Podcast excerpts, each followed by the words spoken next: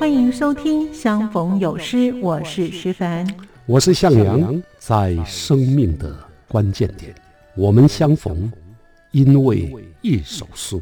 长夜不再空虚，孤独也悄然离去。在生活的缝隙间，我们相逢，因为一首诗。宰相不再狭窄。暗室也点亮灯火。欢迎收听由向阳和徐凡主持的《相逢有诗》，与您共享好诗。欢迎收听《相逢有诗》，我是徐凡，作家向阳老师。在今天节目当中，让我们认识从新世纪新时代诗选说起。老师主编的新世纪新时代诗选是以现年二十岁到四十岁的年轻诗人为主的诗选，最年长的是一九八零年，最年轻的是一九九九年，总共选了五十二人。这个内容到底是什么，以及老师他们为什么有这种想法呢？我们继续聆听向阳老师与我们分享，欢迎您收听。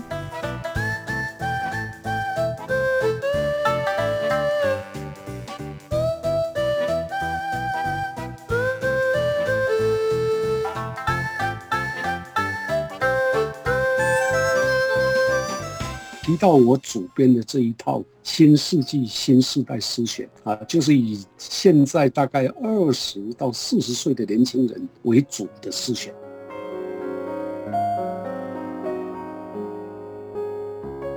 花了一年半的时间，我们才完成了这部新世纪新时代诗选。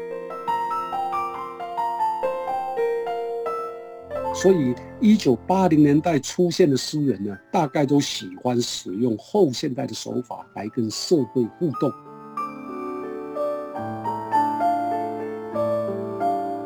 欢迎收听《相逢有诗》，我是徐凡，我是向阳。嘿，老师，我们主持这个《相逢有诗》这个节目啊，哇，好快哦，快要半年了耶！这将近这半年来呢，我们先后介绍了不少的诗人的作品了。也引发听众呢对于现代诗的关注跟喜欢，回响也很多。有听众建议啊，希望老师呢能够多多介绍一些啊年轻诗人的作品，了解台湾呢现代诗的新的写作的表现跟风格。不知道老师觉得如何呢？诶，我知道老师呢在这个月初呢刚出版了您主编的《新世纪新世代诗选》，总共有两册，也录取了一九八零年后。出生的新世代的诗人，就如同我们上一周有介绍的，那剩下呢，大概有五十二位的年轻诗人入选，所以这个里面的内容，我相信非常的丰富，是吧，老师？是的，那我们要介绍年轻诗人，当然没问题。嗯，啊，你提到我主编的这一套新世纪新世代诗选，是啊，就是以现在大概二十到四十岁的年轻人为主的诗选。啊，其中最年长的一位何廷卫啊，他是一九八零年出生；最年轻的一位林宇轩啊，他是一九九九年出生。啊，所以我们总共选了五十二个人。哇！啊，展现了大概二十一世纪的第一个二十年，现在是二零二二了啊。是。那我们就是前面二十年台湾青年诗人的创作风格，那的确也值得介绍给听众。嗯嗯。来看看他们跟旧的世纪、前一个世纪、二十世纪的诗人有什么不同？就这样吧，我们就从这一集开始来加以介绍。哦，太好了！不过老师在介绍之前呢，我有几个问题想请教老师。您为什么想要编选这一部呢？新世纪新世代的诗选呢？应该花蛮长的时间吧？没错啊，我们编这一套书呢，原因有很多，跟听众一样。其实也是我们想要多一点了解新时代诗人他们的风格啊，这是个原因。不过啊，促成这本诗选出版呢，最主要的原因是因为两年前，二零二零年，诗人潇潇主编的一套两本的新世纪二十年诗选啊，那就不管年轻或者年老，对。那选入了这个诗人也不多。那我跟白灵、陈逸之、焦桐都是编辑委员。哦，所以当时我们选进的是六十个台湾重要的诗人啊，包括余光中他们。那出版后呢，很受重视。可是我们五位啊，编委我们事后做检讨，却发现呢，选入年轻诗人太少，嗯嗯啊，没有办法呈现新时代诗人群他们的多元表现。还有创作成果，所以才有为这些年轻诗人编诗选的构想。是啊，那我们编委会呢就委托我来主编。哦，后来这个构想又获得九歌出版社的总编辑陈树芳他的支持。呃，总计我记得应该花了一年半的时间。嗯嗯，我们才完成了这部《新世纪新时代诗选》。哦，原来是如此。不过我认为呢，这部著作呢，哈，我觉得是蛮重要的一个起点，因为之前。我们介绍了很多都是之前的一些前辈的非常成名的为主。对，那现在开始呢，介绍一些年轻的诗人，的确也是要有一种传承的哦。我觉得这点是非常的重要哦。所以老师，谢谢老师，而且要恭喜老师呢，这个月初出版了。所以您和潇潇，还有白灵啊、陈逸之啊、焦头啊，这些都是诗坛的非常重量级的元老哦。你们当时也都是年轻走过来的，都是在二三十岁就开始写了，我们还这么关。关注在后辈的诗人的表现哦，我看到这部诗选呢，跟其他的诗选呢不太一样的地方呢，就是呢，每一位选入的青年诗人呢，都有你们五位前辈诗人写的诗评，而且引领读者呢认识这些年轻诗人的诗作的表现，他们的特色跟风格。哇，这应该耗费了不少心力耶！这是不是也是这部诗选的特色呢？老师是的，你眼光很锐利啊！的确啊，的确，我们任何诗选啊或者文选，嗯啊，通常的做法呢，就是只要选出好的作品，那编排成书就结束了。对。可是我们五位在编这个前一本叫做《新世纪二十年诗选》的时候，对，我们就决定了应该要撰写。选入诗人的评析，帮忙读者呢去认识选进来的诗人跟他们的作品。那这一部《新世纪新时代诗选》也一样，我们光是讨论啊要选入哪些诗人，选入哪些诗篇，那就已经花掉不少精神了。等到确定选入的诗人跟他们的作品之后，我们五位还得分工啊，撰写诗评，大概五六百字。这也是苦差事，真的耶。不过现在书出版了，这些心血也就没有白费了啊，还是感觉到很欣慰。哇，真是不容易哦，真是不容易，真的是要非常谢谢老师跟这几位的这个诗人的前辈哦，这么用心，而且呢，愿意呢，就是把这些新的诗人呢，让一般的民众呢也能够认识，这也就是呢，心情播种哦，欢呼收割，真的谢谢老师们这几位优秀的诗人呢，用心良苦啊。我想后浪推前浪，嗯，前浪死在沙滩上。那这一部诗选的出版呢？在我来看，哦，还有一个更重大的意义是啊，就是它能够彰显台湾现代诗坛世代交替这个时代来的。我们如果粗略的把战后台湾现代诗呢分成三个世代，那第一个世代就是大家耳熟能详的，像周梦蝶啦、林亨泰啊、余光中。洛夫、罗门这些诗人，嗯，但如今他们多半都过世了。那第二个世代，大概就是像我们这五位编选人，大概就是第二个世代。可是我们如今呢，也已经。有六七十岁年纪大一点的七十多岁，年纪轻的啊，像我都已经有六十七岁了。哦，有吗？所以，有有有，所以选入这部诗选的青年诗人又比我们少三到四十岁。嗯嗯，所以由我们这一群旧世纪的新世代来编他们这一群新世纪的新世代啊，也就有啊，我们乐见后浪来袭，把我们冲到沙滩的那种快乐。哇，老师真的客气了。其实呢，现在的人呢都非常的长寿啊，而且老师呢一定要活长寿一点，我们才可以看到更好的诗作。这 后浪推前浪呢，这一棒接一棒的，哎，真的是非常的好。那么老师认为这些年轻的诗人在整体上呢呈现了哪些跟你们这个时代呢不一样的风格呢？呃，一代有一代的文风呢，诗也一样啊，一代有一代的诗风。我在这一部书的写一个导言，也提到这样的一种差别。比较约略的说，像我的这个世代的诗人呢，啊，都出现在一九七零到八零年代。嗯，我们受到台湾政治跟社会变迁的影响很大，所以当年的我们年轻的时候，多半充满要改变家国的壮志啊，也因此掀起了台湾现代诗从。现代主义转到写实主义的风潮是，呃，晚我们大概十年的诗人啊，他们就出现在一九八零年代。一九八零年代正是台湾走向解严、社会逐渐开放的阶段。嗯，所以。一九八零年代出现的诗人呢，大概都喜欢使用后现代的手法来跟社会互动。一九七零年世代出现的诗人，他们是在一九九零年代台湾已经解严，诗坛的游戏规则也因为网络。而改变啊，所以他们的书写啊，就稍稍有点困局。可是从一九八零年后出生的这个现在的年轻诗人就不太一样，因为他们出现的是二十一世纪的新舞台。大概他们写作的时候，两千年开始了，所以这个时候台湾已经民主了，嗯，已经自由了，所以他们没有束缚，他们可以展现多样的书写方向，用他们自己的美学、信仰。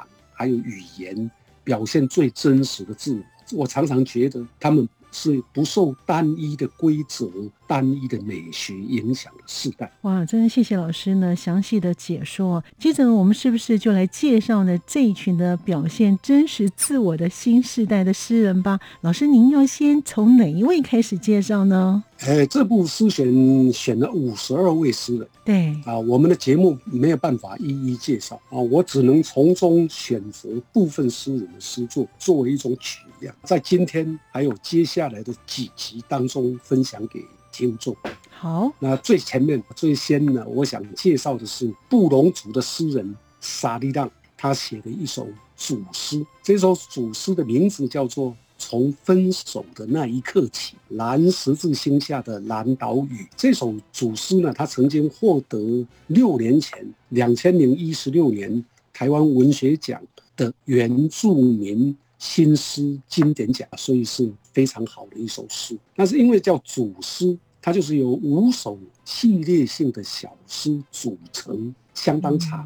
我想我们换一个方式，我们两人分工一下。好，用男女合声的方式来呈现。好的，好，我先朗读单数的节，就是一三五这三节。嗯，然后你呢，朗读双数节，就是第二跟第四节。你看怎么样？太好了。好，那朗读前呢，我想先为听众介绍沙利让这位诗人。好，他是一九八一年出生，汉名叫赵聪义啊，是花莲卓溪乡中平那卡。希腊部落的人，布隆族的诗人作家，他毕业于东华大学的民族发展研究所，也曾经啊在卓西国小担任民族教育的资源教师，成立了一串小米族语独立出版工作室。嗯，啊，曾经获得原住民族文学奖、教育部族语文学奖、台湾文学奖等。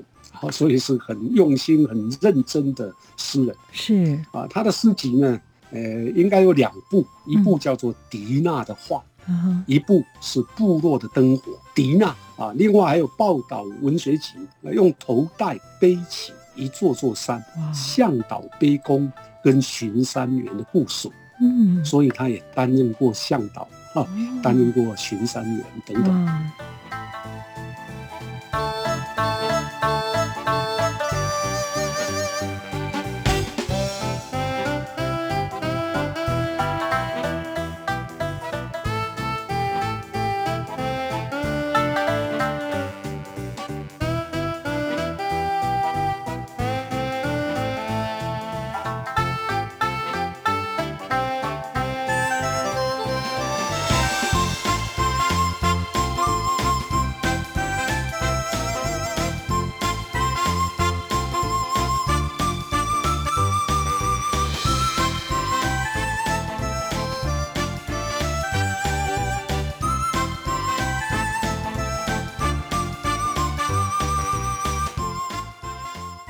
朋友们继续回到节目当中。作家向阳老师呢，告诉我们，他们这个月呢出版了从新世纪新时代诗选说起的五十二位的诗人。但是因为我们时间上的关系，没有办法介绍这么多。但是我们今天呢，认识了这位呢原住民的诗人呢，萨利浪。我们也是第一次呢，在节目当中用罗马拼音的方式呢来叙述他们的语言。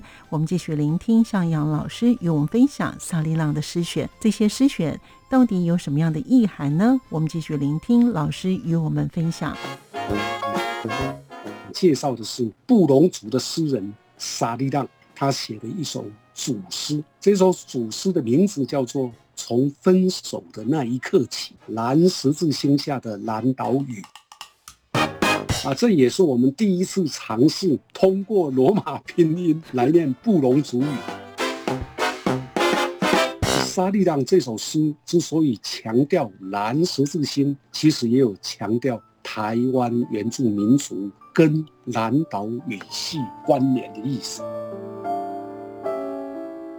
好，接着我们就来朗读他这首诗。从分手的那一刻起，蓝十字星下的蓝岛屿。一，分手那一刻，只剩妈妈的泪水，握着十笨的衣码，残留的温度，在你的眼里，是一座大陆漂移的岛，在我的手里，是一座海上雕琢堆砌而成的山。你带着独创的背带，坐上巴拉古，胖的随波漂流远去。从那一刻起，各自分居，海洋高山，展开不一样的旅程。二，远离的你，说要找寻属于自己的岛，踩走金黄色的稻穗，一粒一粒的。放进红色色衣桃，装进南十字星的 run bong，形成同源的词汇。摇晃的独木舟，装上坚毅的弦外支架，带走碧绿的丰田玉，滑向湛蓝的岛屿，在银河中浪迹天涯。下锚之处 de punga，是南十字星。建造的港湾，梦想上岸的新乐园。三，驻留的我，沿着鲁顿走出辞醉的路。顿顿顿啊，顿鲁顿，那顿鲁顿阿达，图拉鲁顿，海鲁顿，母嗨鲁顿印。山峦般交叠缠绕，绕向山顶，顺着山谷吹来的气音，俯瞰着远走的航迹，仰望着牵引你的那一颗心。四，同受苦难，以日月星辰辨别，以风洋流为导引。走向高峻陡峭的山岭，航行大风大浪，星条十二道光芒，太阳的利刃下，发出比基尼的爆破音，在五颗十字星之上切割。未来的你好本州空尼基瓦，心绪如晃动不定的旗帜，趁着殖民浪头的发现号。驶进了大铁船的崇拜，离去时从勇士的口中抢走神圣的塔布，带走了无法言说的禁忌语。五零四，千年的移动，千里的距离，千种的语言，洒落在万座岛屿上，忧郁落寞的母爱。可否将马达望向北方，牵起散落在岛屿的衣马，凝视语言里流动的音节，重新建造边架亭，将逝去的荣耀微弱的语音，顺着星光再次追寻，乘着风势，再次破浪前进，说出南风之岛的轻重音。哇，老师念的好好哦！这首诗真的很长哎哈，非常长啊！这首诗很长啊，应该是我们节目开播以来介绍的最长的一首诗了。是的，啊，这也是我们第一次尝试通过罗马拼音 来念布隆族语啊，所以发音呢其实不一定准确，嗯啊，也有点卡卡的。可是我们两个人诚意十足了。没有老师，您客气了，您念的比较顺，都是老师教我怎么念的。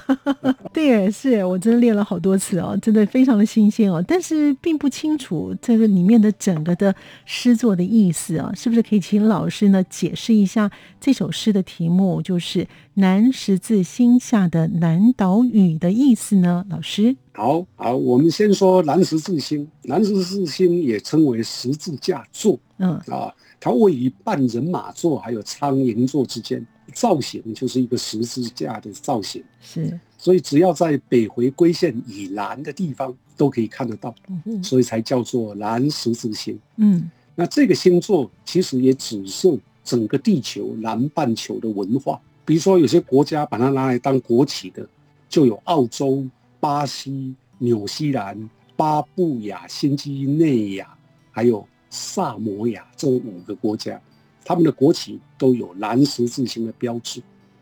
那在台湾呢？日本统治年代，蓝十字星就被认为是台湾的象征。是，所以沙利让这首诗之所以强调蓝十字星，其实也有强调台湾原住民族跟南岛语系啊的关联的意思。哦，原来是如此，老师。那什么是南岛语呢？好，南岛语呢，指的就是南岛语系民族所使用的语言。嗯，啊，这个南岛语系的民族非常的多，他们主要就是分布在整个南太平洋的群岛，那也包括像最北就是台湾，那东呢，东就到达了南太平洋东部的复活节岛，啊，在美洲那边的南美那边的，西呢。到了东非洲外海的马达加斯加，哦，南呢，南到纽西兰，哇，这么远哦，所以广阔的大洋，啊，就是南岛语的语系的民族存活的空间。嗯嗯，那根据语言学家的考证，认为台湾就是整个南岛语系民族的源头。啊，这也就是为什么沙利浪要用南十字星下的南岛语。来命名这首诗的原因哦，原来是这样子。哎，老师这样解释，我了解了，真的非常谢谢老师。好，那这首诗呢，有五个小节组成，是啊，是为当代台湾原住民族处境发生的史诗级力作。嗯，它总共有五节，我们刚刚念的就是分手、远离的你、驻留的我、同受苦难跟凝视。嗯，每一节都写出南岛语系民族。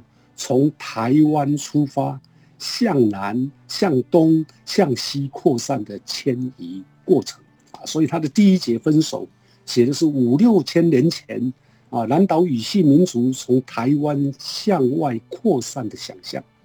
留在台湾的啊，就是我们今天所说的原住民族。嗯，向外扩散的就分散在南半球各群岛之间。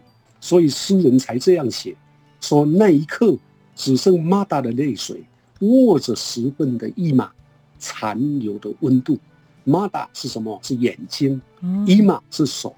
它不仅是布隆族是这样讲，南岛语的各族群也共同使用这个语汇。啊，那后面还有你们带着独创的 bete 啊，坐着 plagu pound 啊，随波漂流。分别是船江船随波逐流，啊，是拟测的这种古南岛语，嗯，所以这首诗是通过了语言南岛语的语言来呈现南岛语民族从台湾向外移居的历史。所以，我们刚才读的第二节《远离的你》写的就是离开台湾岛，移居到南半球的。大洋的各群岛的南岛语族是吗？老师，没错啊。第二节的是远离的你啊，就写因为南十字星的引导，南岛语族就往南扩散。对，所以诗人呢是通过想象说，远离的你呀，踩走了金黄色的稻穗，装进南十字星的这个粮仓。那这是布隆语跟爪哇人都同样用的语汇，叫做 lunbong 啊。最后下锚之处叫 tebanga 啊，就是蓝石之星，那是纽西兰原住民毛利族的语言哦，毛利语。所以这些都讲起来。都可以说是通过语言啊来阐释南岛语的分手扩散。嗯嗯啊，那像第三节写驻留的我，当然就写的就是布隆族留守台湾高山的情境。所以在这个诗中呢，诗人用了布隆语的歌谣啊，我刚刚念的那些，大家大概也听不懂。其实他的意思是说要向山上走吧，然后呢。走到高山呐，啊，我们要往山上出发啦！抵达山顶，漫山越岭，我们翻过山岭了啊！就刚刚练的就是这个意思啊，感觉啊，就把那种歌谣也带进来了。那老师，那我读的第四节同受苦难呢？读的第四节呀，嗯啊，主要写的是留住台湾的原住民，还有移居到南岛各地的原住民。当大航海年代开始以后。都受到外来民族的侵略跟殖民统治，导致文化的残缺，还有既有信仰遭到扭曲。所以到最后一节，诗人用灵视，就写出了他对南岛语族的寄望啊，希望要重建边架田，把过去的荣耀还有微弱的蓝岛屿，顺着蓝十字星再次去追寻。破浪前进，来讲出南风之岛的轻重音。嗯嗯，这是一个期许。那这样的期许呢，勾勒出了五六千年来蓝岛语族他们的历史跟命运，气势相当雄浑，也相当难能可贵。哇，难怪老师呢花了那么长的时间来解释这首的诗作。哇，我们听着听着呢，哎，时间又到了。所以现在我们时间很快，对，没错。难怪难怪我们现在知道说南岛语系哦这么重要。我们刚才呢经过老师的解释哦，哎，我们中的比较清楚了。哇，其他的诗作的话，可能要等待下一周再请老师为我们介绍呢新时代诗人的作品喽。还好，那我们还有好几集呀，可以继续介绍其他的年轻诗人。好的，相逢有诗，有诗相逢，要了解当代年轻诗人的诗，请听众们继续收听。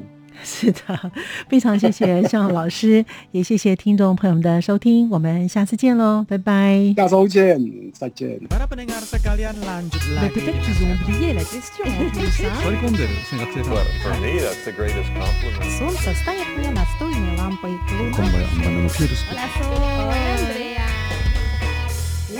在世界的那个尽头，请你跟我这样做。哦哦哦 Turn on your radio，哦哦阳光